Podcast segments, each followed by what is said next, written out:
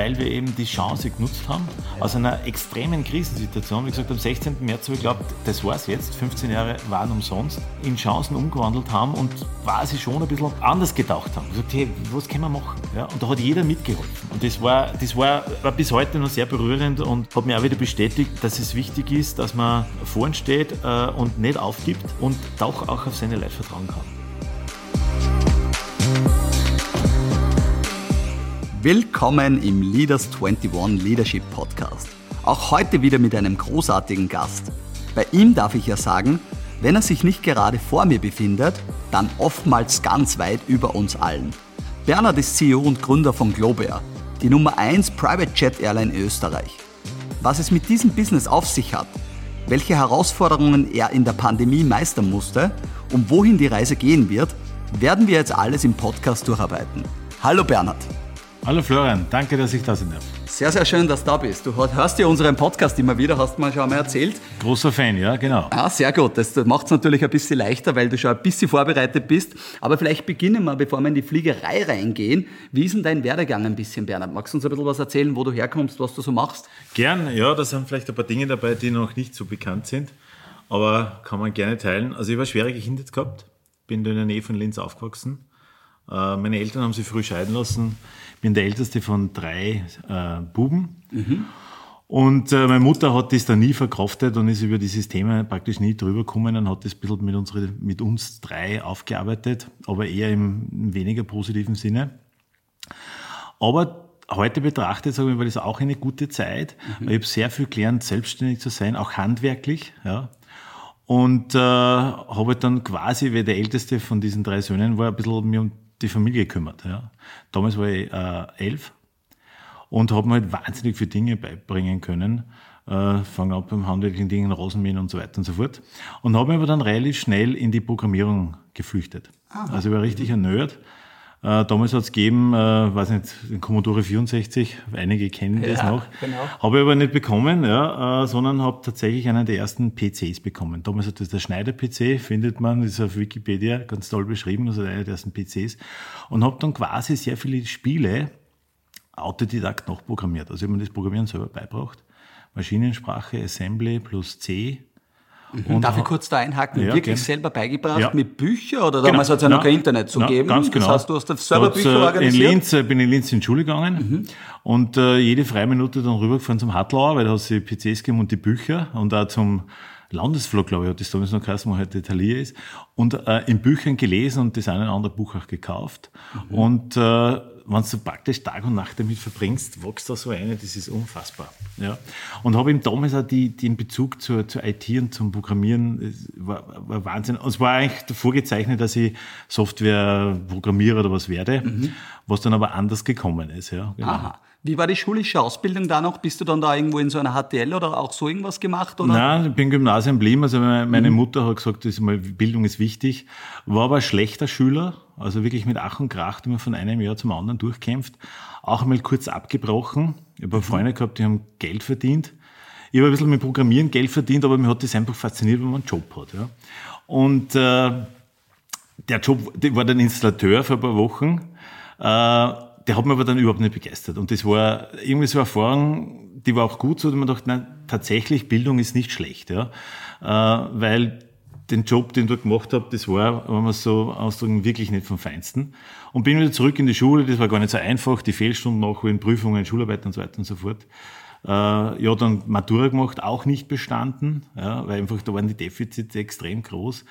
Dann im Herbst wieder gehen müssen, habe ich damals meinen mein, mein Bundesheerdienst gemacht das war auch so eine Erfahrung. Ich habe mich dann den, den, dem Vorgesetzten des geheißen, namens Spieß oder so, mhm. nicht sagen traut, dass ich eigentlich jetzt frei brauche. Ich muss jetzt lernen für die Matura. Aber er hat dann tatsächlich Verständnis gehabt, dass ich, die, also vier Wochen habe ich dann frei gekriegt, wo ich dann gelernt habe und dann die Matura gemacht habe, wo, sie, wo ich nicht bestanden habe. Das war damals Latein. Ja. Das war so richtig ein Stolperstein, ja. vier Jahre für mich.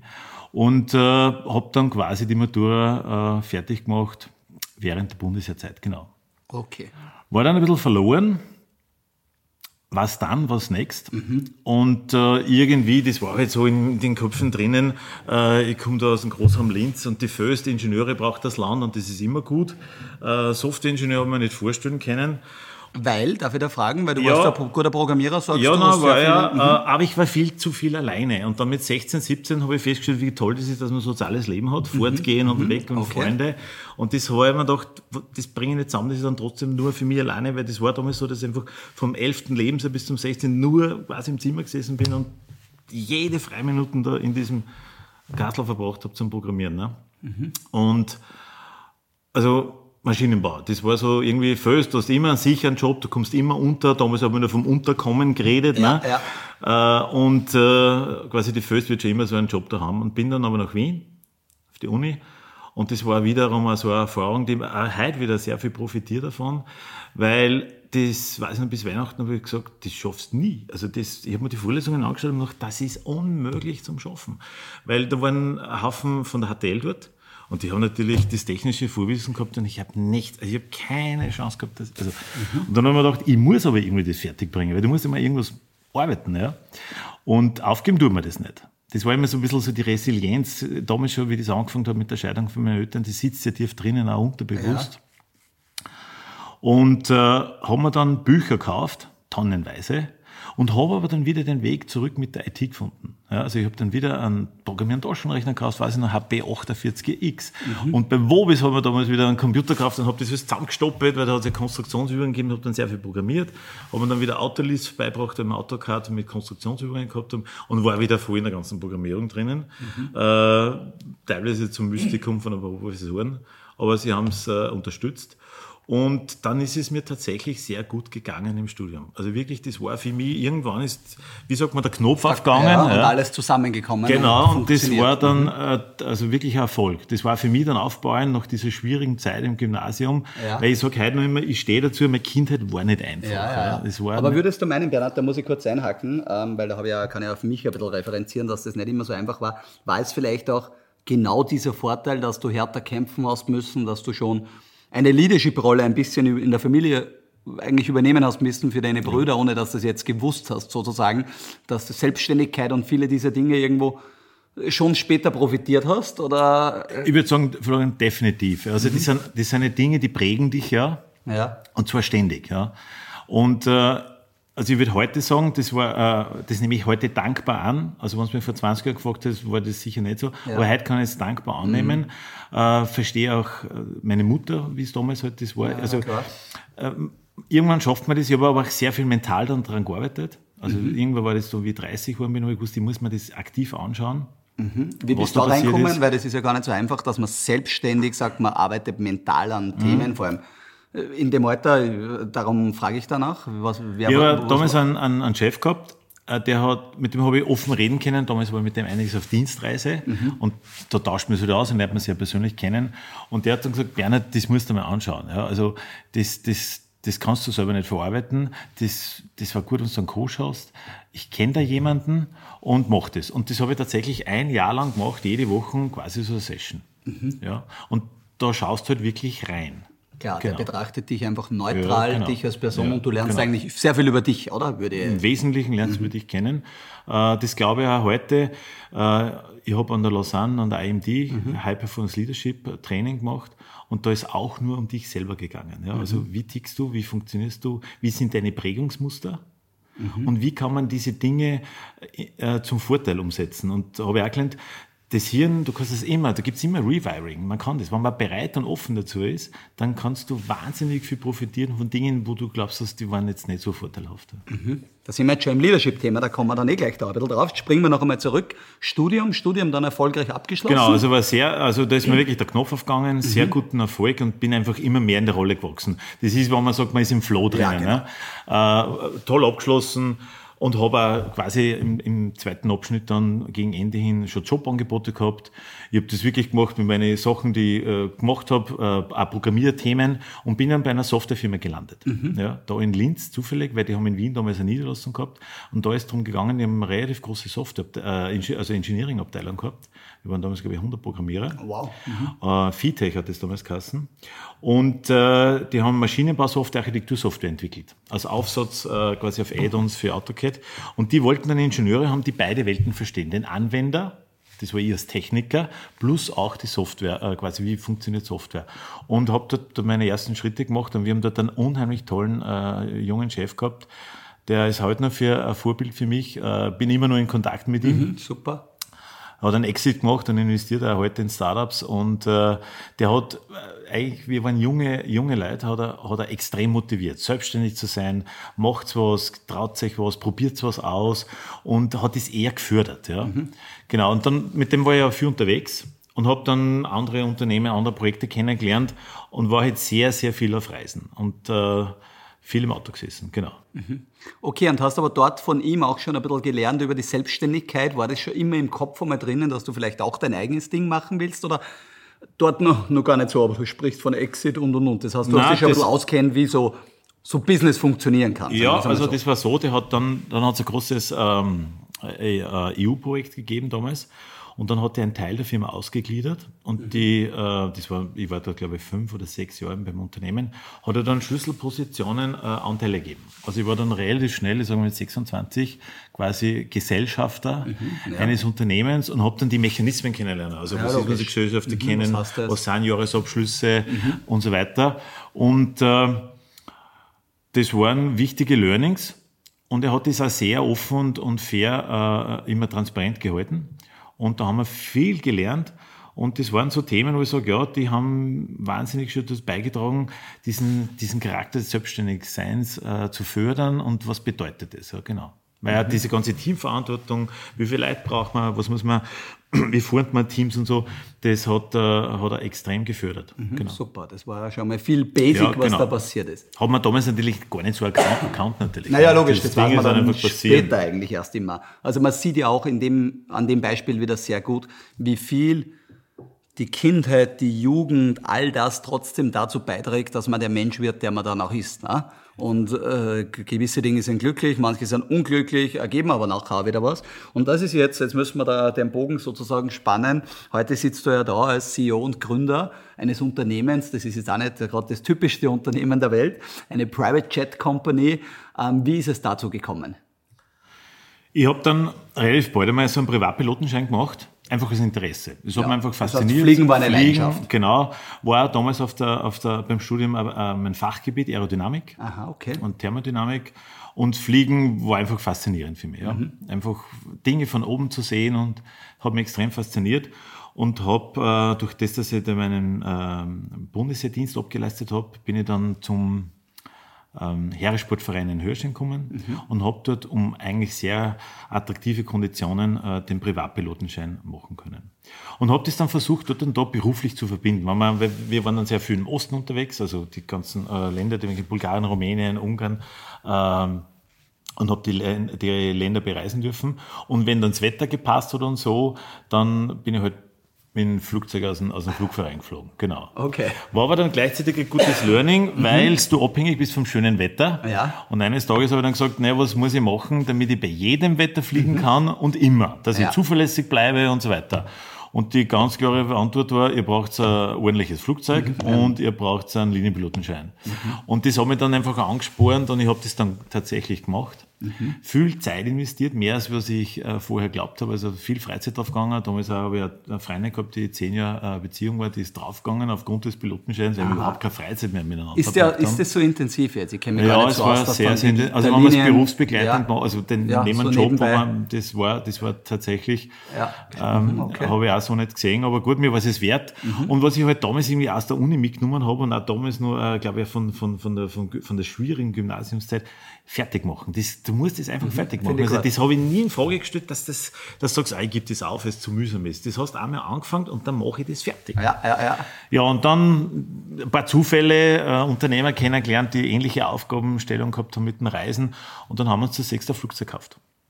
Mhm. Genau. Wann man sich ein Flugzeug kauft, in welcher Größe? Das war tatsächlich, was, äh, das war damals ein Investment, was haben wir, das ist natürlich schwierig, weil es damals im Schilling war. Ja, ja, ja okay, okay. Äh, aber in Euro, würde ich sagen, habe ich investiert, kann das gleich sagen, äh, 200.000 Euro. Mhm.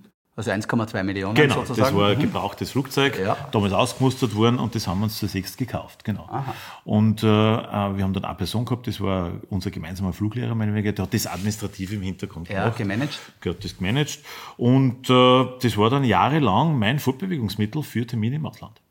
Für die, wie du warst immer noch angestellt sozusagen, hast du eine Gesell Teilhaber, also Gesellschafter, Teil, genau. Gesellschafter und quasi bist mit denen dann umeinander tust und genau. parallel deine Partner auch und habt es da schon verchartert auch? In Nein, das war nur für den Eigengebrauch. Nur für den Eigengebrauch, Eigengebrauch okay. Ja. Und ich habe dann, das war so äh, ein bisschen 32, 33 Jahre alt, ein bisschen eine Krise gekriegt mit dem Osten. Mhm. Also mit dieser osteuropäischen Mentalität. Ich habe da gesehen oder ich habe da lernen dürfen, wie wirklich, wie sich die EU sehr bemüht hat, mit hohen finanziellen Mitteln dort zu investieren, praktisch um diesen Gap aufzuholen. Ja. ja das hat mir extrem taugt und das war motivierend für mich, weil ich gesagt da mache ich mit. Das ist, war so richtig so die Mitte der 90er, wo ich gesagt da ist was los. Ne? Und äh, war aber dann sehr frustriert von dieser von der osteuropäischen Mentalität und habe dann gelernt, die werden wahrscheinlich nur eine Zeit lang in Ausbildung, Education und Generationen brauchen, um diesen Mindset zu haben, den, den, den wir haben oder mhm. den ich vermeintlich glaubt mhm. habe zu haben. Äh, und das war, das war frustrierend, weil da hat es oft Fälle gegeben, wo ich gesagt habe, hey, heute machen wir nur zehn Minuten und dann haben wir das fertig. Mhm. Nein, morgen. Ja. Morgen macht das einmal wieder da. Sag ich, okay. das gibt's ja nicht. Ja, ja, okay, also ja. so aus der Leadership-Perspektive zum Verzweifeln. Ja, ne? Zum Verzweifeln. Ja. Und das ist halt so ein, ein, ein, Prozess gewesen, der hat eine Zeit lang angedauert. Mhm. Der war aber extrem frustrierend. Dass ich gesagt ich muss da weg, ich muss da einfach weg, ich, mhm. ich kann nicht mehr. Ja. also die Arbeit dort hat die irgendwann dann, wo genau. du gesagt hast, das ist nicht mehr das, was du machen willst. Und dann, und dann fangst du halt, das ist ja auch ein Prozess, der dauert eine gewisse Zeit lang. Monate, wenn nicht Jahre. Was mache ich? Bleibe in der Branche, gehe woanders hin. Welche Möglichkeiten gibt es sonst noch? Da machst du mir das eine oder andere Bewerbungsgespräch wieder ja, so. Damit man weiß, was am Markt los Ganz ist. Ganz genau so ist mhm. es. Und dann habe ich aber trotzdem die Fliegerei nie, äh, nie loslassen. Und natürlich, wenn man selber ein Flugzeug äh, so der Teilhaber ist und wenn man mit dem Thema so ein bisschen betraut ist, zwar als Anwender, kriegt man die Branche ein bisschen mit. Ja. Und ich bin seit jeher äh, immer kundenfokussiert gewesen, weil damals war ich Anwendungsingenieur und habe immer Kontakt mit Kunden gehabt. Also immer. Und du hast halt mhm. halt dem das erklärt und hast halt die Probleme kennenlernen dürfen und sagst, okay, ich muss Lösungen anbieten, weil das braucht er, weil sonst ist der unhappy und dann kriegen wir halt das Projekt nicht äh, bezahlt. Und ich habe dann gesehen, in der Branche gibt es definitiv äh, äh, ein Thema, dass man hier äh, quasi in dieser, in dieser Flugbedarfsluftfahrt, hat das geheißen, oder heißt mhm. halt noch, äh, dass da äh, eine Lücke gibt, weil sie, äh, die klassische Konstellation ist, irgendwer, so wie es wir waren, hat ein Flugzeug und der Pilot kümmert sich darum. Mhm. Aber dass man daraus ein Business baut, dass man da auf Kunden fokussiert ist, das habe ich nicht gefunden am Markt. Mhm, das hat es eigentlich nicht gegeben. Genau, und damals hat es dann noch gegeben, äh, den traurigen Anlass 9-11. Mhm. Da hat die, äh, die NASA, also eigentlich war das die amerikanische äh, Regierung, hat dann über die NASA Milliarden an Fördergeldern freigelassen, um äh, quasi neue Technologien und neue Möglichkeiten zu finden, damit wir von Großraumflugzeugen wegkommen um diese terroristischen Ziele nicht mehr so attraktiv zu gestalten. Findet man toll auf, auf, auf Wikipedia, heißt SATS, äh, das Programm ist Small Aircraft Taxi Systems. Und das hat mich fasziniert, dass jemand einmal einen ganz anderen An Anwendungsfall äh, unterstützt. Und jetzt kommt der größte, äh, äh, der was sich die größten äh, äh, Fördergelder damals abgeholt hat, war Microsoft. Die haben gesagt, äh, und das hat mich fasziniert, weil ich habe da viel mit Microsoft zu tun gehabt, ja, das war ein Betriebssystem und ich habe es programmiert. Äh, wenn sie eine Softwarefirma das abholt, da muss ja was dahinter sein. Das, das, die haben ja überhaupt nichts mit der Branche zu tun. Mhm. Und das hat mich extrem fasziniert. Ne? Und dann mhm. bin ich umgeflogen, habe mir das angeguckt und war da bei Konferenzen und bin extrem tief in das Thema eintaucht. Das ja. war so 2, 3, 2, 4. Und in dem Prozess reift, ist halt der, die Idee gereift, selbst äh, in dem Bereich aktiv zu werden und äh, damals schon groß gedacht. Ich habe gesagt, okay, ein Flugzeug, das kann es nicht sein, das muss, das muss man hochskalieren, das muss mehr sein. So wie halt damals dieser Gedanke von diesem SETS-Programm ja, war. war. Genau, das hat mich extrem motiviert und, und angetrieben. Habe damals eine, eine tolle Community und ein Netzwerk aufgebaut in der Luftfahrt weltweit das haben wir dann auch taugt. Ich war, ich war fünf, sechs Mal in Amerika drüben, habe die ganze Luftfahrtbranche kennengelernt. Ja, gut connected. Genau, mhm. davon profitiere ich heute noch. Mhm. Ja. Und dann hast dann, äh, ich war dann auf Konferenzen und habe dann einfach immer, sagen wir so, dumme Fragen gestellt, mhm. als, als, als Newcomer, als Rookie. Mhm. Und da erzeugt man dann Aufmerksamkeit. Wieso, wieso stellt er die Fragen da? Ja? Mhm. Und da gibt's Verbindungen, die heute noch ganz, ganz gute Freunde sind und, und viel Kontakt und Austausch. Mhm. Und dann ist das Unternehmen gegründet worden. Wie geht man da jetzt? Ja, so einfach ist das auch nicht. Genau, ja. Ähm, da gibt es da gibt's ein paar so Erlebnisse, die man ein bisschen ausholen darf. Äh, das eine war, ich habe das Unternehmen gegründet, ähm, um kurz zu machen, ich bin auch hingefallen wieder. Also wir haben, wir haben eine sogenannte Brezen gerissen, eine Insolvenz äh, weil wir nicht gut aufgestellt waren, wie macht man das und so. Wir waren damals äh, drei Gründer mhm. und haben uns in dieser Aufbauphase komplett gegenseitig, wie soll ich sagen, bekriegt, bekämpft. Ja, so ganz Founder Clash. Ja, das ja, war leider. irgendwie falsches Timing, kann es nicht genau sagen. Ähm, die Wunden sind ja bis heute noch offen, mhm. das hat sich nicht befriedet. Und äh, aus, das war es. Das Projekt war in, also es hat eine Unternehmensgründung gegeben, haben da Geld reingesetzt, äh, haben Investoren gesucht, haben gleichzeitig geschaut, wie muss das Setup schauen, haben Businesspläne gebaut und und und, haben Präsentationen gemacht. Ähm, aber eben ist dann quasi nach einem guten halben Jahr äh, kollabiert. Und ich war dann relativ enttäuscht und äh, eigentlich niedergeschlagen und habe gesagt, okay, gehe wieder zurück in meinen, meinen, meinen alten Job. Ähm, und dann war aber meine Frau so weit, also Frau, heute ist sie meine Frau, damals war sie meine Freundin. Mhm. Äh, wir haben damals ein kleines Baby gehabt. Und ich habe mich verantwortlich gefühlt, dass ich sage, okay, ich muss trotzdem jetzt auch auf meine äh, Familie, Familie schauen. schauen. Ich habe ja. Verantwortung, das geht nicht. Und sie war diejenige, die gesagt hat, Bernhard, das geht nicht. Äh, du wirst dein Leben lang unglücklich sein. Das war jetzt dein Traum für drei, vier Jahre. Ich war jetzt knapp davor. Du musst das machen. Ja.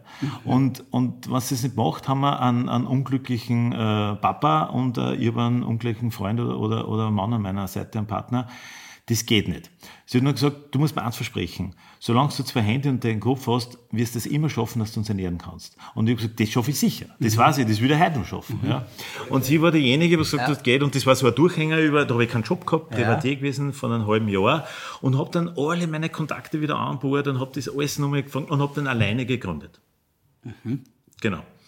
Und äh, weil sie Wissen hat es gegeben und habe das ganze Prozedere wieder gestartet und habe dann ein positives Echo gekriegt vom Flugzeughersteller, von meinem Netzwerk aus der Luftfahrt. Ich finde das toll, er hat das wieder angefangen, dann hat er wieder losgelegt.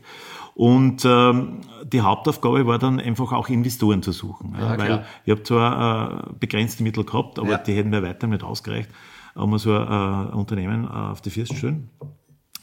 Und dann war das zweite äh, schwierige Aufgabe, ähm, wie kriegt man eine Linienlizenz quasi. Ne? Mhm. Und da hat es in Österreich nur einen einzigen gegeben, das war der Niki Lauder, den jeder kannt hat, der mhm. quasi neben der Austrian Airlines eine Lizenz gehabt hat. Und mir wurde gesagt, fehlendes Parteibuch und ich komme nicht aus der Branche, das ist unmöglich. Mhm. Und das war sowas, das hat mich ja zurückerinnert an die Uni-Zeit. Ja, also das hat mich wieder fasziniert. Weihnachten, das gibt's nicht. Also, ja. dass mir wer sagt, das geht nicht, Macht's weil ich mir das durchgelesen, was die Auflagen sind, das ist schaffbar, das ist eine ja. Hausaufgabe. Ja. Und äh, äh, interessante Anekdote, bin politisch nicht aktiv, aber es hat mich fasziniert, äh, vor, vor lauter Frust, weil, weil jeder gesagt hat, ich schaff's nicht und ist unmöglich und so weiter, habe ich damals, äh, kann mich erinnern, wie wenn es gestern gewesen wäre, einen Brief an den Herrn Dr. Schüssel geschrieben. Mhm. Einfach eine E-Mail. In der Erwartung, das versinkt irgendwo, verschwindet dieses E-Mail. Äh, war er Bundeskanzler zu der genau, Zeit. Genau, war ne? damals mhm. Bundeskanzler. Und äh, habe mich ein bisschen mokiert, das, das gibt's ja nicht. Äh, ich habe die Plan und die Idee und das muss ja möglich sein und ich kriege immer nur, das geht nicht, weil, weil, weil, weil. Und ich habe tatsächlich eine Antwort bekommen, wenige Tage später. Und eine mhm. Einladung, zu ihm zu kommen, zehn Minuten Termin. Ja. Aber ich habe mir dann weitergegeben an den damaligen Verkehrsminister, der ja verantwortlich ist für das, ja, zum Herrn Gurbach. Mhm. Ja, da habe ich dann tatsächlich einen Termin gekriegt und der hat zu mir gesagt, Herr Fragner, wenn Sie das alles bringen, was Sie da brauchen, steht dem nichts im Wege. Und das hat mich extrem motiviert und habe das auch toll gefunden. Also, ja. dass es eine Nähe gegeben hat. Du ja. kannst approachable, die Leute sind, sind verfügbar, wenn man sich seriös begegnet. Und äh, der ganze Prozess der Zulassung hat dann doch eineinhalb Jahre gedauert. Das haben wir gewusst. Mhm. Also du hast ein Jahr lang, also eineinhalb Jahre Unternehmen, das läuft. Du spielst Airline, die Behörden schauen sich das an. Mit Qualitätsprozessen kann man Sicherheit darstellen. Gibt es ausreichende finanzielle Mittel? Gibt es technische Möglichkeiten? Also wie eine Due Diligence quasi. Mehr oder weniger. Ja. Das Team war damals sieben Mitarbeiter. Mhm, sieben Mitarbeiter, ja. Äh, wo wir das quasi äh, äh, gearbeitet haben. Da schreibt man Handbücher, Prozesse und so weiter. Ja. Und äh, haben das dann äh, alles bestanden. Und dann hat man tatsächlich, damals hat es einen Regierungswechsel gegeben, so der Herr Feimann dann äh, als Nachfolger, äh, 15. September 2008. Äh, Gründung war April 2007. Eingeladen, ich darf mir selbst diese Lizenz abzuholen, dass man immer Fluglinie ist. Das war, war toll. Und Nachmittag haben wir den allerersten Flug gehabt, äh, aus einem Kunden von Welsdach, heute noch Kunde ist, also 15 Jahre später. Das war, war, war, war eine tolle Erfahrung, auch mit der Politik. Okay, na sehr schöne Story. Und dann ist eigentlich losgegangen mit Unternehmertum. Da waren es sieben genau, Leute dann. Genau. Und jetzt kann man sich vielleicht erklären, ganz kurz als Business. Also es ist so, es steht ja, ich glaube auf der Webseite, er fliegt über 984 Flughäfen in Europa genau. an. Man kriegt innerhalb kürzester Zeit, kann ich einen Flug buchen und ihr checkt das oder so. Wie schaut jetzt die normale Kundenanwendung aus, bevor man dann vielleicht ein bisschen ins Unternehmen und Leadership-Themen genau. reintauchen? Genau, also die Flugzeuge gehören uns. Ich habe damals einen sehr wertvollen Investor gefunden. Mhm. Das ist der Herr äh, Friedrich Hoemer, der selber sehr erfolgreich war und sein Unternehmen an der Börse gebracht hat und an mich und äh, die Idee von Stunde Null weg äh, äh, geglaubt hat. Äh, gutes Coaching war das auch, ist ein harter Unternehmer, ja, sehr zahlengetrieben, gleichzeitig aber sehr herzlich, weil er da gute Tipps gibt. Mhm. Äh, zum Beispiel, der hat mir einen Tipp gegeben, er hat gesagt, Bernhard, ähm, wann da die Cash ausgeht, bitte rechtzeitig melden, weil es gibt nichts Schlimmeres, wenn man Mitarbeiter nicht zahlen kann und die Lieferanten nicht. Und wenn die Cash aus ist, äh, wenn wir gewusst haben, du hast am Anfang eine ordentliche Burnrate, mhm. dann rechtzeitig kommen. Also das ist deine Aufgabe als, als, als Vorstand, CEO, äh, CEO zu kommen. Äh, du musst dafür sorgen. Ja? Mhm. Und wenn das nur so unangenehm ist, einfach am Tisch damit. Ja? Mhm. Und das hat er auch eingefordert. Ja. Und äh, das Geschäftsmodell ist mir nur so, wir haben jetzt äh, 21 Flugzeuge, stocken gerade auf 25 auf, äh, sind damit äh, quasi Nummer zwei in Europa. Und du sagst, du musst morgen, weil du einen wichtigen Geschäftstermin hast, von Linz nach London und am Abend wieder Retour, dann machen wir das möglich. Ja. Und da ist also eine Kernaussage, die möchte auch jedem Unternehmer mitgeben, immer zu wissen, was dein Kernprodukt ist. Ja äh, gibt es ja viele Beispiele in der Geschichte, äh, wo Unternehmen das äh, äh, irgendwann haben, verloren haben. Mhm. Äh, und bei mir war es immer so, ich habe gewusst, weil aus eigener Erfahrung, Zeit ist das Produkt, nicht das Fliegen von A nach B. Ja, weil du kannst von Linz nach, nach London auch auf andere Wege fliegen ja, oder mhm. anders hinkommen. Aber bei uns ist tatsächlich das Produkt Zeit. Ja, der mhm. sagt, ich muss morgen und weiß nicht genau um die Uhrzeit und ich muss retour sein, weil ich möchte am Abend und weiß nicht, meine Kinder vom Kindergarten abholen. Ja. Mhm. Äh, da geht es um Zeit. Und unser eigentliches Kernprodukt ist Zeit. Und das, das ist ja mir wichtig, dass das jeder bei uns im Unternehmen, äh, bei knapp 200 Mitarbeitern versteht, dass bei uns nicht ums Fliegen geht. Es geht um Zeit. Ja, es geht um qualitative Zeit, um effektive Zeit, um flexible Zeit. Das ist unser Kern. Und das, das haben wir ganz fest in unserer DNA drinnen, dass, dass wir wissen, was ist unser Produkt. Ja. Und die Flieger sind alle gleich? Ähm, sind das genau, genau, das war damals in dieser Vorbereitungsphase, habe ich natürlich Unterlagen gesucht, weil ich war ja Rookie mhm. und ich habe dann quasi äh, Jahresberichte und Geschäftsberichte von Airlines runtergeladen, die es öffentlich gibt. Und der Lufthansa kannst du ja runterladen, ist ja, Börse notiert oder damals EasyJet. Und da habe ich mir natürlich genau die Zahlen angeschaut und studiert und habe festgestellt, wenn du eine homogene Flotte hast, hast du wesentliche Kostenvorteile. Du mhm. kannst du vielleicht nicht alles abdecken, ja, aber, aber du hast massive, du genau, und du wirst immer besser, ganz genau so ist es. Mhm. Und das habe ich damals gesehen, dass das ein riesen Vorteil ist. Mhm. Und das war für mich eines der Grundprinzipien des Geschäftsmodells, ja. das auf eine homogene Flotte okay, aufzubauen. Was sind das für eine Flieger? Jetzt kein Meter, nicht so aus, aber Ja, das sind äh, Citation Jets. Mhm. Äh, ist eigentlich der größte Hersteller, der hat damals in den 60er Jahren begonnen mit, der, mit, mit Privatjets oder mhm. Businessjets zu bauen. Und wir haben da ein Modell quasi, äh, es nennt sich Lightjets, da haben sechs, sechs Sitzplätze, zwei mhm. Piloten und äh, ist, ist quasi ein ausgereiftes Produkt. Und wir haben da eines der letzten, also das letzte Generationsmodell, mhm. äh, das eben aus diesem Projekt und aus diesen Fördergeldern aus entstanden. Ah, wirklich? Das ja, ist genau. daraus entstanden. Ja, genau. Eine spannende Geschichte. Und jetzt hast ja du 200 MitarbeiterInnen schon angesprochen. Wie teilt sich das auf? Sind das jetzt ganz viele Piloten? Sind das ganz viel IT? Oder was ist denn so der Kernprozess von deinem Unternehmen? Wo braucht man da die Leute? Ich meine, ich verstehe, da wird man Marketing brauchen, dann brauchst du natürlich Execution, dann brauchst du irgendwo IT, aber was sind so die, die kritischen Unternehmenspunkte? Genau. Es gibt ein großes Unternehmen mittlerweile. Ja, sie hat sich eigentlich sehr toll entwickelt und macht mir eigentlich jeden Tag Freude, aber wenn die mhm. manchmal nicht so lustig sind, die Tage, aber grundsätzlich mache ich jeden Tag meine persönliche mentale Bilanz. Das habe ich damals meiner Frau versprochen. Sie sagt, du musst das so lange machen, wie lange es dir Spaß macht. Mhm, okay. Und wenn es dir nicht mehr Spaß macht, sag uns das einfach. Ja. ja. Und ich mache tatsächlich jeden Tag diese Bilanz Wirklich? meine Hand. Okay. Ja, jeden Tag. Gut, gute Mitnahme für die Zuhörer und Zuhörer. Auch wenn eben die Tage nicht so gut Wie schaut, jetzt muss ich da kurz tiefer gehen, wie schaut die, wie schaut die persönliche Bilanz aus? Ist das ein ganz kurzer Check? Ja, ich brauche ich brauch trotzdem, äh, trotz, trotz Unternehmen und dass man äh, und viel auf der, unterwegs ist bei Kunden und so und dann auch Familie, ich brauche mehr Zeit für mich selber. Mhm. Und ich habe da zwei, zwei Bereiche. Äh, eines teile ich mit dir, ich laufe. Mhm. Da weiß ich, das ist, also bei mir beim Laufen, das ist, da rattert das Hirn das ist unfassbar. Mhm. Also jeder sagt, das ist auf und zum Abschalten. Und ich sage, nein, nicht wirklich. Das ist einfach meine Zeit für mich alleine. Bei mir wo einfach gewesen. der Kopf mhm. läuft, läuft. Also mhm. wirklich, äh, gestern wieder, es gibt's gar nicht, was dir da alles einfällt. Mhm. Äh, also bei mir ist dann am Handy sofort wieder notiert, ja, was ja, da ist und okay, so. Super. Ja, und das zweite ist, ähm, wenn ich nach Hause fahre, Auto fahren, Auto fahren. Das ist immer so monoton. Da hole ich mir oft Podcasts an. Mhm, ja. Das ist inspirierend, das, und das ist, und dort mache ich meine Bilanz immer. Ja. Okay, und dann ist checkst du dich selber ab, genau. ist das noch da ist, das und ist tatsächlich, dieser Check findet fast täglich statt.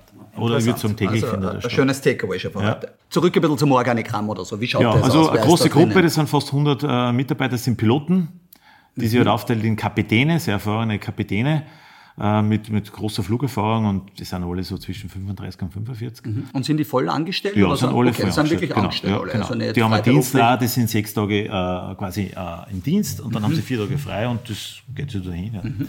Und die zweite große Gruppe, würde man sagen, wir sind so um die 50 Mitarbeiter, die Logistik. Also du hast diesen äh, Flugenteilung, äh, der Kunde sagt, also das ist bei uns Customer Service, er sagt, nein, ich brauche jetzt zwei Stunden später oder verschiebt mir den Flug um einen Tag oder ich bleibe jetzt doch über Nacht hier, ich fliege erst morgen in der Früh.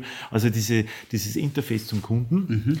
Dann äh, parallel haben wir quasi diese Dienstleistung zu Kunden, haben wir auch die Dienstleistung zum, zum Piloten, den nennen sie bei uns Crew Support. Die, die wissen ja nie, wo sie am Abend nächtigen. So, und dann am, am Abend dann kristallisiert sich das raus. Äh, der schläft halt dort und der schlafen dort in dieser Stadt und so. Und wir organisieren das. das heißt, okay, das Hotel und so organisiert Genau, alles. Ja, ja, Leihauto, äh, Zug, Tickets. Also wir sind quasi dieses Crew Support, mhm. ist der Dienstleister für die Crew, die gerade äh, im Dienst ist. Und dann haben wir noch die, die ganze äh, Fluglogistik, das heißt, welches Flugzeug auf welchem Flug, mit welchem Treibstoff, äh, von welchem Flugplatz, die ganze Slot-Organisiererei, äh, die, die Genehmigungen, äh, dort landen zu dürfen und so weiter und so fort, dass rechtzeitig der, die Betankung am, am Boden stattfindet mhm. und so. Äh, also diese ganze Fluglogistik, das sind die, die dritte große Gruppe quasi innerhalb dieser Mitarbeiter. Die arbeiten in drei Schichten, mhm. also Tag und Nacht, 24-7. Mhm. Äh, das war sowas, ich war vermutlich der allererste in der Branche, der das überhaupt eingeführt hat in Europa. Äh, wurde oft belächelt, weil gesagt, das kostet einen Haufen Geld. Das stimmt auch, das kostet ja. einen Haufen Geld. Aber ich war einfach getrieben, das ist Customer Service. Das Customer Service, der Kunde und, Genau, das mhm. ist so. Und äh, hat sich auch, äh, also wir, wir, uns kennt man dafür und, und, und heute ist das ein Riesenasset, da ist ein riesen Know-how entstanden, Prozesse. Und darum herum haben wir quasi sogenannte Service Units aufgebaut, weil ich sage, ein Marketing ist ein Service Unit für den Sales, okay, ja, ja. die IT ist ein, ein Service, Service, Unit, Unit. Okay. dann haben wir eine eigene Abteilung, die macht Automatisierung, also wir machen so Robotics äh, Programmierung, das sind auch so Dienstleister, die schauen sich in jedem Bereich bis hin zur Buchhaltung, was kann man automatisieren und so weiter mhm. und so fort. Da habe ich auch noch immer, äh, also ich bin extrem IT getrieben und da weiß ich, das ist dank damals, wie ich mit genau, 10 angefangen habe. Ja, also da merkt man, wie diese Dinge einfach einfach so tief sitzen. Mhm. Und die muss man auch dankbar annehmen. Ja. Äh, also das sind die, die wesentlichen Gruppen. Und äh, also wenn es so grob betrachtet ist, halb halb. Also ja, du hast halb fliegend, halb so non-fliegend. Dann haben wir noch ein paar Flug, also Ingenieure, die halt die Wartung durchführen. Ja, ja, ja. Genau. Jetzt hast du spannenderweise gesagt, von 21 auf 25 wächst hier. Wenn wir jetzt zurückgehen ein bisschen in der Zeit, jetzt ist die Pandemie losgegangen und die Flugbranche war ja eigentlich eine mitunter ja, am stärksten betroffenen Branchen, die mir irgendwie geht. Ähm, jetzt sagst du, ihr wächst aber in der Zeit. Wie, wie hat es mit der Situation umgegangen und was war vielleicht dann euer Vorteil oder wie, wie darf ja, man das erklären? Also spannend und viele Learnings, was ich glaube, die letzten zwei Jahre oder seit Ausbruch äh, der Pandemie äh, wirklich auch für mich sehr viel äh, lernen dürfen, aber auch anwenden. Ähm, vergiss das nie. Ich glaube, das war 16. März, äh, wie der, unser Bundeskanzler damals, der Herr Sebastian Kurz, bekannt gegeben hat, was passieren wird. Mhm. Äh, das war für mich also es war wirklich äh, äh, keine gute Nachricht. Ähm, du schaust natürlich sofort äh, äh, auf das Bankkonto, wie schaut der Liquidität aus, wie lange überlebst du es, ja. mit null Einkommen. Und, ähm, und ich habe die Nacht, also meine Frau gesagt, das war Wahnsinn, ich habe mir einen Zahn ausgebissen, weil ich fix und fertig war. Ja. Ehrlich ich gesagt, Ja, ich habe gesagt, 15 Jahre sind weg. Also die sind weg. Das war irgendwie so die Denke. Ja, ja. Äh, und das war für mich wirklich eine schreckliche Nacht. Mhm. Weil das ist ja so, die 200 Mitarbeiter hoch sich so an, aber wir haben mal zusammenzählt, was da dran hängt. Da gibt's Familien, da gibt's Na Frauen, da gibt's Kinder. Ja. Und bei uns bist du ganz schnell bei 12, 1300 Leuten. Und ich dachte, ich bin ja irgendwie verantwortlich für das. Mhm. Ja. Ich, muss, ich brauche irgendeine Idee. Ja? Mhm. Und einfach zu, wo hingehen und sagen, ich brauche Geld, das wir es nicht spülen. Ja? ja? Also Ideen. War aber dann so, äh, der Familienverbund ist für mich wichtig, so eine stabile Einheit für mich. Also wirklich, sage okay, ich muss jetzt, äh, meine Frau hat dann gesagt, du brauchst eine Lösung. Und ich habe ein MBA gemacht in Aviation und da haben wir einen tollen Professor gehabt, der hat über Krisenmanagement äh, äh, vorgetragen. Und der hat gesagt, äh, jede Krise ist eine Chance mhm. und das Wichtigste ist Kommunikation. Kommunikation, Kommunikation, Kommunikation. Und das habe ich dann gemacht, sofort. Also wir haben so ein All-Hands-Meeting gemacht äh, mit Zoom. Das, also wir waren das gewohnt, die Leute kennen von damals halten, das haben wir schon Jahre, also jeder sein Laptop und ja. diese Dinge haben wir schon äh, lang gehabt, das war jetzt für uns nicht neu. Äh, und ich habe denen gesagt, Freunde, ich habe jetzt äh, keine Idee, aber wir werden was machen. Wir müssen jetzt schauen, dass wir das Geschäftsmodell so gut wie möglich aufrechterhalten, weil, und das war das Weil, nationales Reisen war ja nicht verboten. Es waren ja mhm. nur die Grenzen geschlossen. Mhm. Und dann haben wir gewusst, es gibt einen Bedarf, innerhalb von Österreich zu reisen. Es gibt einen Bedarf, innerhalb Deutschlands zu reisen. Mhm. Es gibt einen Bedarf, innerhalb von Frankreich zu reisen. Und haben uns dann angeschaut, das war in der Woche noch, was haben wir diesen, wir nennen das diese Domestic Flights, also diese Inlandsflüge ja, ja, in diesen Ländern. Mhm. Wie viel macht das bei unserem Geschäftsmodell mhm. genau aus? Mhm. Und dann haben wir gewusst, das wäre ein potenzieller Markt. Dann da wir mal 50 Prozent weg, weil das ist halt jetzt nicht, weil jeder ja. zu Hause bleibt. Aber es wird einen Bedarf geben. So, die nächste Hürde war, wir brauchen aber Leute oder Piloten, die in diese Länder ziehen, weil der kann ja nicht reisen. Dann habe ich die Frage gestellt, wer ist bereit mitzuhelfen, unseren Unternehmen zu helfen, dass wir alle was weitermachen können mhm. und in diese Länder für, weiß nicht, ein paar Wochen, vielleicht sogar ein paar Monate zu ziehen. Wir kümmern uns um Wohnung, was wir jetzt brauchen. Und ich war, das kriege ich heute noch eine Gänsehaut, alle Piloten haben gesagt, Bernhard, das machen wir. Wirklich? Wir machen ja, das. das wir ziehen, aber, mhm. die haben Familien gehabt, da haben wir Piloten gehabt, die sind aus Italien nach Frankreich gezogen. Spricht aber wahrscheinlich schon auch für eine tolle Kultur, die ihr anscheinend irgendwie im Unternehmen schon geschafft habt vorab. Ja, äh, denke ich auch. Also ich war auch überwältigt und am Montag haben wir einen Plan gehabt, wie wir weitermachen. Mhm. Und das war wie ein kleiner neuer Businessplan und der hat genau. gesagt, du, wir kommen ja. da jetzt einmal auf alle Fälle weiter. Genau. Und, und, genau. Und dann hast du rausgeschaut, wie es geht und dann hat es tatsächlich sofort zum Laufen angefangen. Wir haben natürlich Umsatzeinbußen gehabt, aber es war nicht 100% weg, sondern war nur 30% weg, weil es diesen Bedarf gegeben hat. Und das war natürlich für uns eine riesen Chance, dass wir neue Kunden finden, dass wir die Message rausbringen, weil der Großteil der Branche, um nicht zu sagen fast alle, haben die Uhren angelegt und aufgehört. Kurzarbeit mhm. und Ende, oder wie immer. Ne? Quer das heißt, Europa. einige Marktbegleiter von dir sind auch in der Zeit genau. vom Radar verschwunden. Um und auch heute nicht mehr da. Okay. Genau. Und wir haben dann damals gesagt, wir, wir erhöhen die Schlagzahl Marketing, Social Media, wir, wir schießen jetzt wirklich aus allen Rohren. Mhm. Wir erhöhen sogar die Budgets, die wir brauchen. Und das hat sich dann also in kürzester Zeit in Wochen umgedreht und wir haben 2020 eines unserer besten Jahre gehabt. Äh, weil wir eben die Chance genutzt haben, ja. aus einer extremen Krisensituation. Wie gesagt, am 16. März habe ich geglaubt, das war's jetzt, 15 mhm. Jahre waren umsonst, in, in, in Chancen umgewandelt haben und quasi schon ein bisschen äh, anders gedacht haben. Gesagt, hey, was können wir machen? Ja, und da hat jeder mitgeholfen. Und das war, das war, war bis heute noch sehr berührend und, und hat mich, hat mir auch wieder bestätigt, ähm, dass es wichtig ist, dass man ähm, vorn steht äh, und nicht aufgibt, und doch auch auf seine Leute vertrauen kann. Ja, ist da kommt was. Sehr, sehr schöne Anekdote, nämlich auch, meine Frage wäre dahin ein bisschen gegangen, du hast das schon vorab beantwortet, ob es Checklisten gibt, wie im Cockpit, die man als Unternehmer dann macht. Du hast gesagt, du hast ja an den Haber-Professor erinnert. Genau. Hast, was hat er gesagt? Ja. Und man hört so oft, die Krise ist eine Chance, aber man muss ja. es dann auch tun. Und Wobei das hängt immer, glaube ich, Florian, an den Personen. Der, dieser Professor hat mich fasziniert. Mhm. Die Art und Weise, wie er gesprochen ja. hat. Also, bist den, also ich bin dem an den Lippen gehängt. Ja, ja, das, das war ein Praktiker. Du, ich habe dem jede Silbe geglaubt, was der erzählt hat. Ja, ja, ich kenne ja ein bisschen. Und, und wenn du solche Persönlichkeiten lernst, das, das saugst auf und das sitzt tief in dir drinnen. Ja. Aber trotz allem, man, muss das, man darf das jetzt nie vergessen, ne? aus dem einen Tag oder der einen Nacht, wo alles zu Ende sein könnte, ja. umgedreht und morgen geht's weiter, weil das ist ja trotzdem Leadership par excellence. Genau. Ne? Nämlich, du hast das jetzt gesagt, man muss sich hinstellen, das Problem offen kommunizieren, wie dann sagen, was ist unsere Lösung, die Lösung bauen, Commitment einfordern der Mitarbeiter und Mitarbeiterinnen, äh, dann kriegt man vielleicht auch mehr Commitment wie erwartet und ist ja irrsinnig spannend. Aber ja. auch äh, tolle Erfahrung war, wie unser Investor, den haben wir das dann präsentiert und der ist auch sofort dahinter gestanden. Mhm. Der hat gesagt, okay, das wird eine schwierige Zeit werden. Vielleicht haben wir einen Cash-Abgang, aber da müssen wir jetzt gemeinsam wir durch. Wir mhm. haben jetzt so viele Jahre das gemacht, also das stehen wir auch durch. Ja. Und das ist, wenn du so ein Backing kriegst, ja, mhm, das macht dich nur stärker. Ja, dann, dann hast du okay. Energie. Also, genau, dann hat das das richtige Wort. Ja. Würdest du meinen, dass ein Pilot vom Mindset her generell krisensicherer ist als vielleicht eine andere Berufsgruppe? weil er damit mehr umgehen muss, weil er wissen muss, im Cockpit kann das ist passieren? eine sehr, sehr gute Frage. Ähm, grundsätzlich ist es so, dass Piloten wirklich trainiert werden äh, auf diese penible Einhaltung dieser, wir nennen es bei uns Standard Operating Procedures. Und wir wollen da überhaupt nicht, dass da irgendwer kreativ wird, sondern wirklich stick to the procedures. Mhm. Und das ist, glaube ich, in jeder Krisensituation, die stick to procedures, das ist ein bisschen so eine Stütze. Ja. ja. Okay, ich weiß, wenn ich dran halte, dann komme ich da durch. Und die Piloten gehen alle sechs Monate für mehrere Tage zum Simulator, ja, genau. wo sie ja nicht nur fliegen oder gar nicht fliegen, die haben nur Notsituationen. Mhm. Und die sind zum Teil nicht lustig. Also die sitzen da drinnen mit Maske, mit, mit, mit Stroblichten, mit Rauch und die arbeiten dann konsequent in Ruhe diese Checklisten ab. Mhm. Ja. Und das ist, ich glaube, ganz wichtig, so Checklisten oder, wie gesagt, Standard Operating Procedures, ja. eine Riesenstütze. Und aufs Unternehmerische umbrücken sind es Prozesse. Ja, genau. Wenn du stabile Prozesse hast, mhm. die resistent sind, die unbreakable sind, ja, dann sind, sind die so ein Werkzeug, eine Toolbox, wo man dann auch schwierige Situationen vielleicht besser meistern, als wie, wie wenn man es Freestyle macht. Genau, wie wenn man es kreativ oder aus der Situation heraus macht.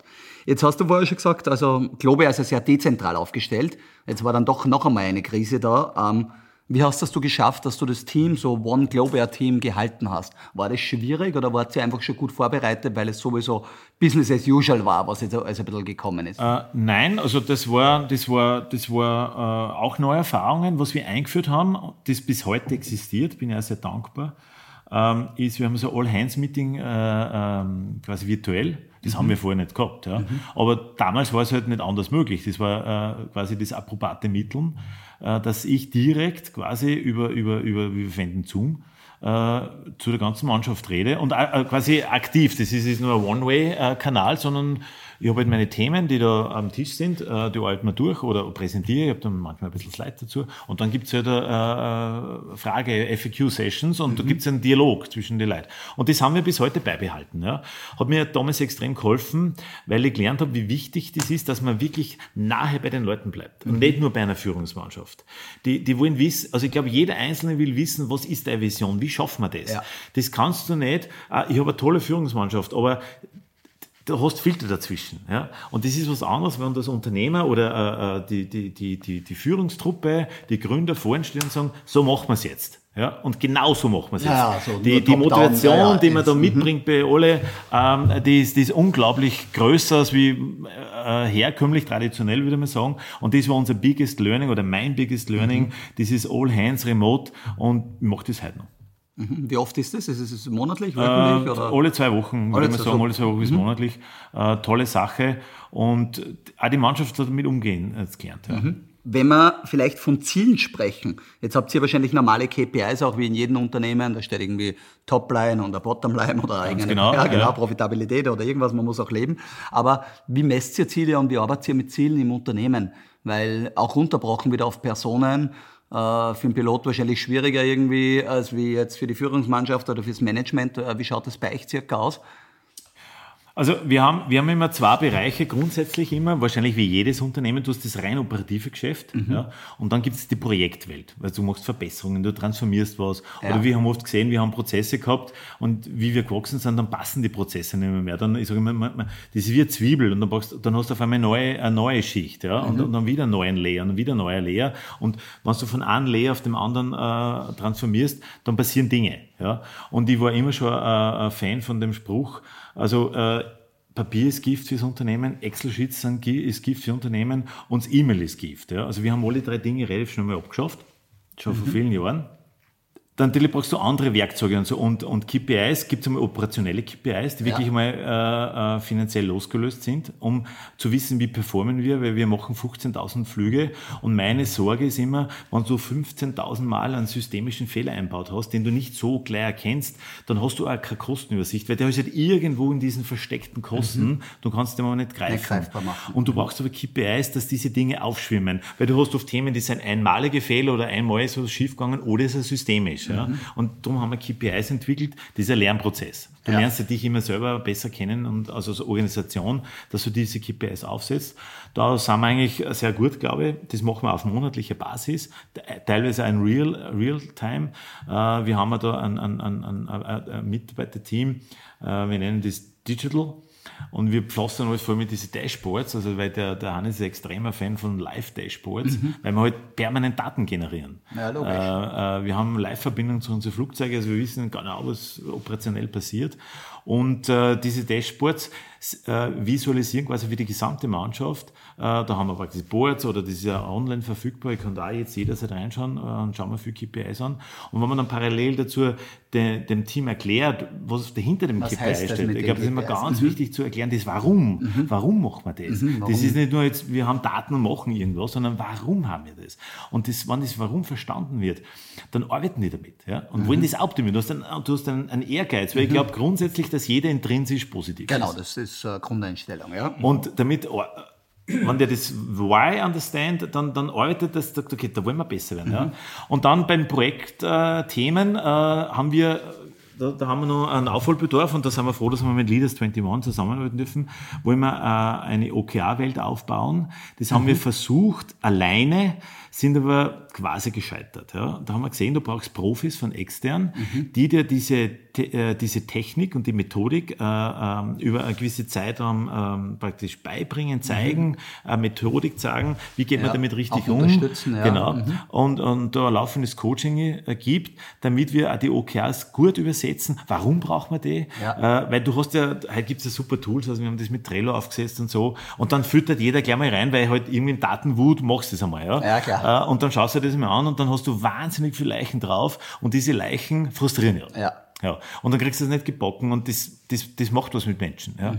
Und dann äh, haben wir gesehen, die, wir kriegen die Effizienz nicht auf Straßen und so. Also das wäre unser next big thing, dass wir so OKR-Welt mhm. aufbauen mhm. ähm, mit Profis, wie bei Leaders 21, da haben wir uns schon ausgetauscht und da habe ich auch wahnsinnig viele tolle Erkenntnisse gehabt, weil ich habe mich zwar mit Büchern beschäftigt, ja. aber das ist ein Thema. Man kann äh, Theorie lesen und ja, verstehen ja, oder du hast wen, der sagt, hey, das kann man so und so machen und ich habe das schon mal gemacht und ich klar. weiß, wie das geht und ich weiß, was man nicht macht. Mhm. Äh, also diese Experten, ich sehe immer Experten, die, die sind wie, wie bei uns ein Triebwerk. Ja? Da gibt es einen Schub und dieser Schub kriegst du von extern. Mhm. Ja? Ah, schöne, weil, schöne absolut, Metapher, ja. ja. weil alleine wird schwierig. Ja, ja das stimmt. Wenn ja. man die Unterstützung hat, ähm, dann, dann kann man viele Dinge viel schöner, viel netter machen und ähm, einfach wahnsinnig schnell mhm, Cool, also da dürfen wir als Disclaimer klein dazu sagen, dass wir zusammenarbeiten dürfen. Ja, genau. sehr gern sogar. Und das gut, gut funktioniert. Team. Danke, danke auch fürs Feedback. Genau, um bei Leaders 21 kurz zu bleiben, wir sprechen ganz oft von 21st Century Skills.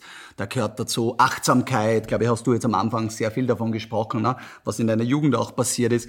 Uh, Collaboration, Communication, uh, auf Output zu schauen. Was sind denn, wenn du jetzt das 21. Jahrhundert hernehmen würdest und du führst ja Unternehmen sehr erfolgreich mit 200 MitarbeiterInnen, ähm, was sind denn so die Skillsets, die, die, die die Leute heutzutage brauchen? Was, wie würdest du das einschätzen? Gute so? Frage.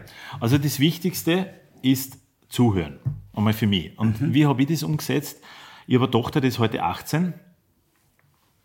Und ich versucht, äh, dieser, dieser, dieser, also wie sie heute halt groß geworden ist, zuzuhören. Weil ich habe gesehen, die ticken anders. Also meine Tochter, die war schon aktiv, also ich habe das auch immer unterstützt mit, mit, mit, mit uh, Devices und ja. Computer, weil ich halt selber so groß bin und ja. an das glaube. Und die war einer der ersten, die da auf, auf damals hat so Musical.ly kassen, das was mhm. heute TikTok, TikTok ist. Ja. genau.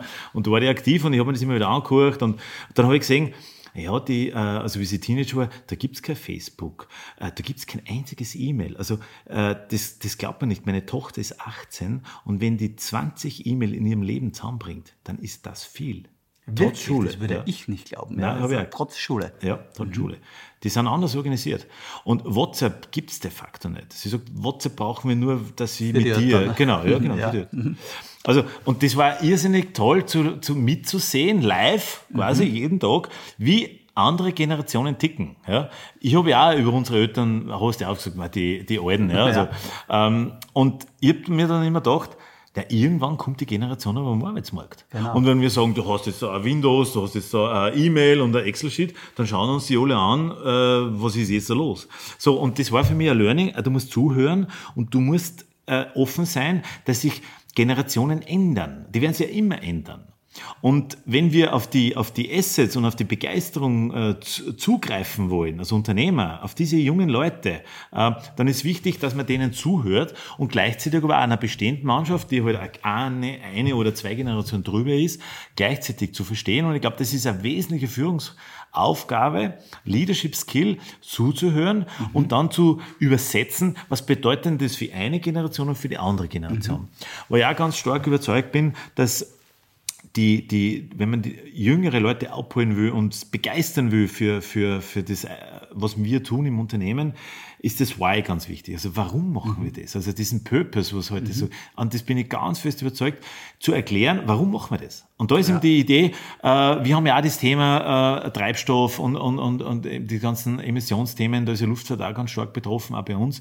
Aber wenn man denen erklärt, okay, wir arbeiten dran, es gibt Lösungen, wir wollen auch ganz vorne dabei sein, äh, und aber unser eigenes Produkt ist, dass wir Leuten äh, Zeit verschaffen, Emotionen verschaffen. Weil es bringt ja nichts, wenn der Papa äh, drei Tage mit Zug unterwegs ist, weil er sonst die Reise nicht anders gebocken kriegt. Oder er ist äh, am selben Tage wieder am Abend beim Abendessen zu Hause bei der Familie und hat eine gute Zeit und kann diese auch mit der Familie verbringen. Das sind Emotionen. Und wenn wenn das Team und auch neue Talente, die dazukommen, verstehen, warum wir das machen, dann ist vieles, vieles einfacher. Also Beantworten sich viele Fragen. Genau, ja. zuhören, zuhören, und äh, miteinander verbinden. Das ja. sehe ich als eine wesentlichen Aufgabe. Mhm. Sehr, sehr spannende Antwort, sehr gute Antwort. Ich habe da stark stehen, was war der wertvollste Tipp, den du jemals in deinem Berufsleben erhalten hast? Ja, also ich glaube, ich, ich, wie jeder Gründer und wie jeder Unternehmer viele, viele Fehler äh, machen dürfen. Ich vermeide sogar das Wort Fehler äh, und Fehlerkultur. Ich glaube, heute äh, für mich sind das äh,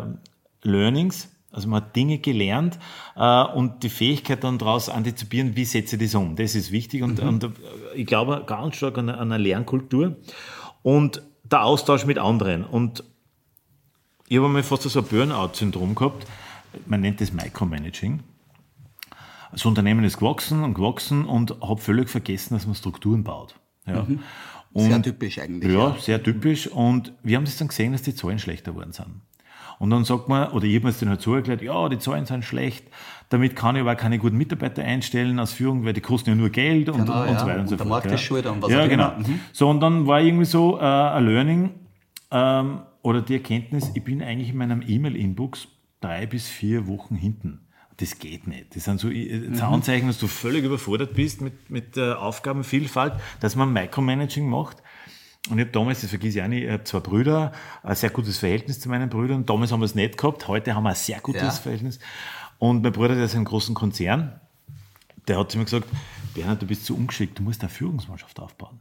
Sonst funktioniert das nicht. Du, du fährst es im Bach runter. Ja? Und das hat mir so zum Denken gegeben und und der Brüder ist so, da sagst du das einfach pur aus. Mhm, also ja, klar, der, der hat überhaupt, das, das ist so wie es ist. Ne? Und dann habe ich angefangen, äh, wirklich nachzudenken, wie baue ich Strukturen der Führungsmannschaft auf.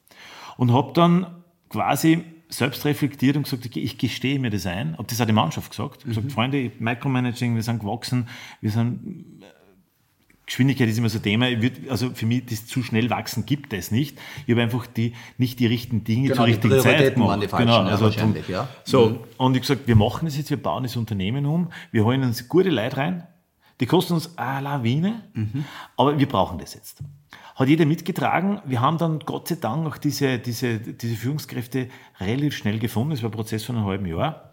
Die haben dann natürlich auch braucht, dass sie ein bisschen reinwachsen. Ja. Aber wir haben sofort im Jahr darauf gesehen, welche Dynamik wir haben. Ähm, und, und die haben die Vision verstanden. Mhm. Und die haben sie umgesetzt. Mhm. Und das nächste Jahr quasi von den Zahlen her tipptopp. Ja, also wir haben das Umdraht in, in, in einem Jahr und das hat mich extrem gefreut. Also das war so für mich das Wesentlichste und das konnte man heute noch vorwerfen, dass wir heute noch viel, viel weiter schon wären, ja, ja, wenn, wenn wir die richtige Führungsmannschaft oder überhaupt eine aufgebaut hätten und, und ich mich losgelöst hätte von diesem Micromanaging und diesen, diesen Aber Themen. Du hast es ja bald genug sozusagen dann ja, genau. hoffentlich genau. gemacht, weil sonst wärst du ja jetzt nicht dort, man wo hätte, du bist. Man hätte es besser machen können. Ja, genau. Wie viele Leute seid ihr in der Führung jetzt, wenn du sagst 200 Mitarbeiter? Weil wie wie schaut die Genau, also wir, wir, haben, äh, wir haben diese, diese, diese, diese, dieses Unternehmen in fünf große Gruppen eingeteilt, mhm. äh, die operativ sehr verwandt sind, äh, die aber interdisziplinär äh, zusammenarbeiten müssen. Und in jedem dieser fünf Bereiche brauchst du ein gewisses Skillset, also wirklich mhm. Qualifikation, also Ausbildung und so. Ja. Äh, und genauso haben wir das hochstrukturiert. Und in diesen fünf, nenn es Abteilungen oder Departments, gibt es eben dann Teams. Genau. Mhm. Okay, also so ist es aufgebaut, quasi eine zweistufige äh, Führungsmannschaft. Ja. Und für die fünf Abteilungen gibt es ja jeweils einen Leiter da. Ja, genau. genau. Also da ist eine Person, die das sozusagen Ganz leitet. genau. Ja, genau. Gibt es für dich, jetzt hast du äh, trotzdem immer wieder Scheitern angesprochen, aber gesagt, wenn du was beginnst, dann ist ja Scheitern keine Option, aber eigentlich bist du ja mal kurz gescheitert mit dem ersten Versuch sozusagen ähm, es gehört ja nicht unbedingt in Europa zu unserer Kultur dazu, zu unserer Unternehmenskultur. Wie bist denn du damit umgegangen? Hast du es sofort abgehackt für dich oder so? Nein, es, äh, also es war, es war tatsächlich eine mentale Belastung mhm. äh, über, über einen längeren Zeitraum. Äh, du bist stigmatisiert ja, und ähm, wirst abgestempelt. Also ich habe lange damit gekämpft. Ja habe aber damals mit unserem Investor, Herrn Oemer, der, der hat das weggewischt. Also er hat gesagt, okay, gut, er hat er ausprobiert und äh, das hat, hat nur stärker gemacht. Ja, das hat nur okay, stärker wow. gemacht. Das hat er mal genau so gesagt, genau. Mhm. Ähm, und aber ich habe lange mit mir gehadert, das ist so ein Gesellschaftsbild, so ein, so ein tradiertes, ja, das, das war von der frühen kind, Kindheit, Prägung drinnen sitzt. Ich würde behaupten, das ist noch immer nicht weg in unserer Gesellschaft, auch bei uns in diesen ja. Breitengraden. Mhm. Finde ich ganz äh, äh, mühsam und schade. Äh, Im Gegenteil, es ist extrem was Wertvolles. Und ich sage, wenn jemand bereit ist, dass er sagt, er ist hingefallen, äh, richtet sie auf, äh, richtet sie Sakko und sagt, nein, ich mach das nur mehr. Also das ist ein, ein, ein, ein, ein Erfahrungsschatz, den der mitbringt. Also ich würde das sofort alle aufnehmen bei uns. Ja, ja. Weil die hat, das hat einen immensen Wert, weil das ist Resilienz. Hat, er gibt nicht auf. Ja. Äh, das, das kann man weder lesen, das kann man weder antrainieren, das, das, das, das ist in dir intrinsisch drinnen. Mhm. Ähm, und schade, dass wir ich sehe aber Verbesserung, also ich sehe, dass es besser wird, aber für mich nicht schnell genug. Aber super, super Antwort, weil ich glaube auch eben gerade in Europa ist ein Riesenthema, dass du verbrannt bist und, und, und. Und ich habe immer gesagt, würden sich zwei adäquate Leute bewerben und der eine hat schon mal ein Unternehmen probiert, es nicht geschafft, hätte er immer einen Vorteil, weil der einfach so viele Dinge weiß und so viel... Unterschreibe der Florian, 100%. Ja, also da, da hat es dich wahrscheinlich auch auf alle Fälle stärker gemacht. Am Schluss, Bernhard, also eine mega, mega spannende Reise, ähm, gibt es immer noch ein paar Fragen, die also ein bisschen ins Leben reingehen. Ähm, gibt es ein paar Bücher, ich habe da stehen, welche drei Bücher haben dein Leben verändert? Aber einfach ein paar Buchtipps ja. oder was Aktuelles, ja. wo du sagst, das würdest gerne unseren Zuhörer, Zuhörerinnen weitergeben. Ja, sehr gern. Ähm, also ich versuche immer wieder zu lesen, äh, bin immer wieder dankbar für jeden Tipp, der irgendwo reinkommt. Uh, one was uh, The Big Five in Life. Mhm. Ja, tolles ja. Buch.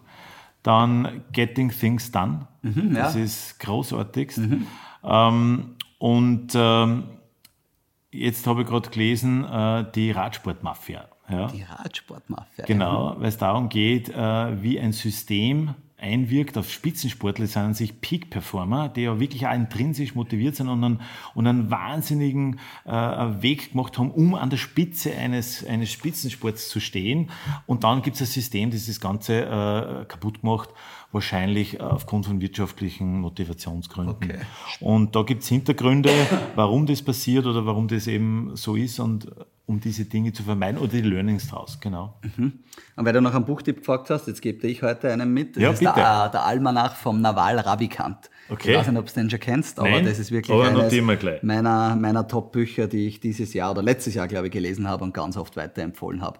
Ähm, ist ein indischer Immigrant in den USA, der ja. dann ja, äh, sehr, sehr erfolgreich geworden ist als Unternehmer und Investor, aber einfach ein, ein mega gutes Buch. Bin ich, bin ich, also Was einmal wichtig ist, Florian, und da habe ich wirklich das Glück haben dürfen, immer wieder inspirierende Menschen zu treffen. Mhm. zum Beispiel durch Zufall, durch mein Netzwerk in Amerika, die Nummer eins Mitarbeiter bei Oracle kennenlernen dürfen. Mhm. Und wenn man sich die Geschichte anhört, was der gehabt war Iraner, ähm, der, der heute ähm, ähm, Multimilliardär ist, Mhm. Und damals, äh, wie er ausgestiegen ist, äh, mit gut 30 aus Oracle, hat dessen Vater gesagt, das Geld nehme ich dir jetzt weg.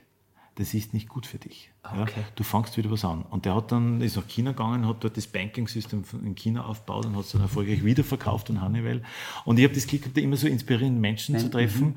Und mit denen du die austauschen kannst. Einfach nur quatschen, so wie mit dir. Einfach hinsetzen, austauschen und auf Augenhöhe begegnen Genau, und zuhören. jeder was mit, ne? Genau, du nimmst immer was mit. Vielleicht nicht unmittelbar, ja, aber mittelbar, es bleibt was sitzen. Ja. Und das ist, glaube ich, ganz wichtig und das möchte ich äh, jedem äh, Zuhörer mitgeben, versuchen, äh, Zeit zu finden mit Leuten, die einem inspirieren. Ja? In welchen Belangen auch immer. Auch immer. Genau, ob es der Sport Genau. die- genau du ja. nimmst immer was mit. Und das ist so wichtig. Und das habe ich für mich definiert. Quality Time mit Menschen, das ist, das ist unbezahlbar, weil das kann man nicht kaufen.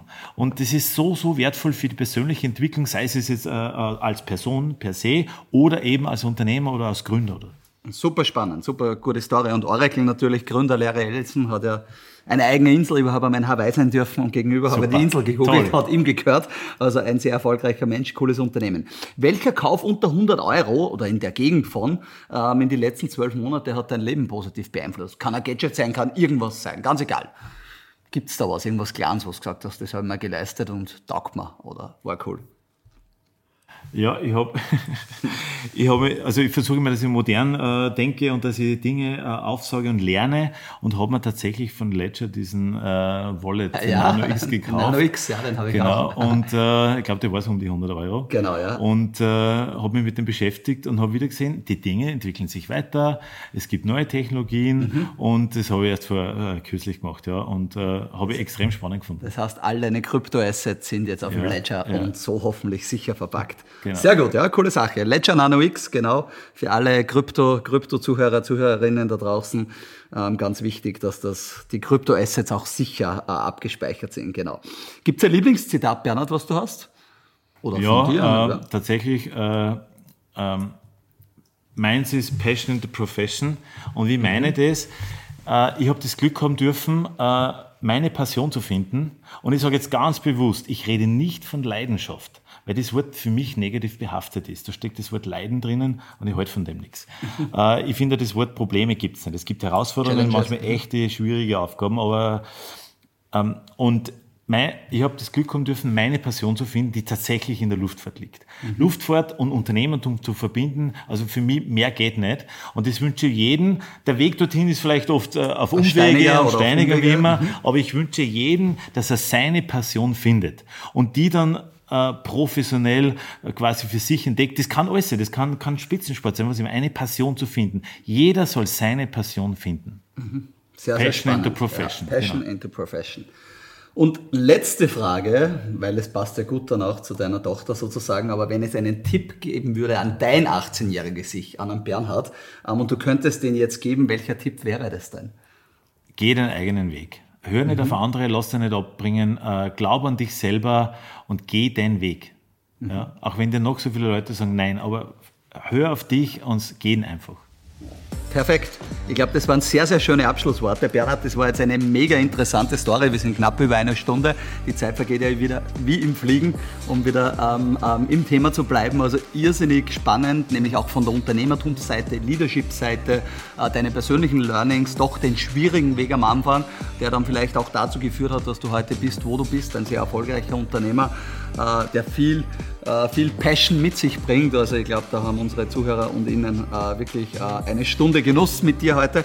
Danke, dass du da warst. Danke, Florian, es war meine Freude. Und genau, alles Gute natürlich auch für die Zukunft. Danke und, dir auch. Aufpassen beim Fliegen sozusagen. Gell? Okay, danke. Super, danke.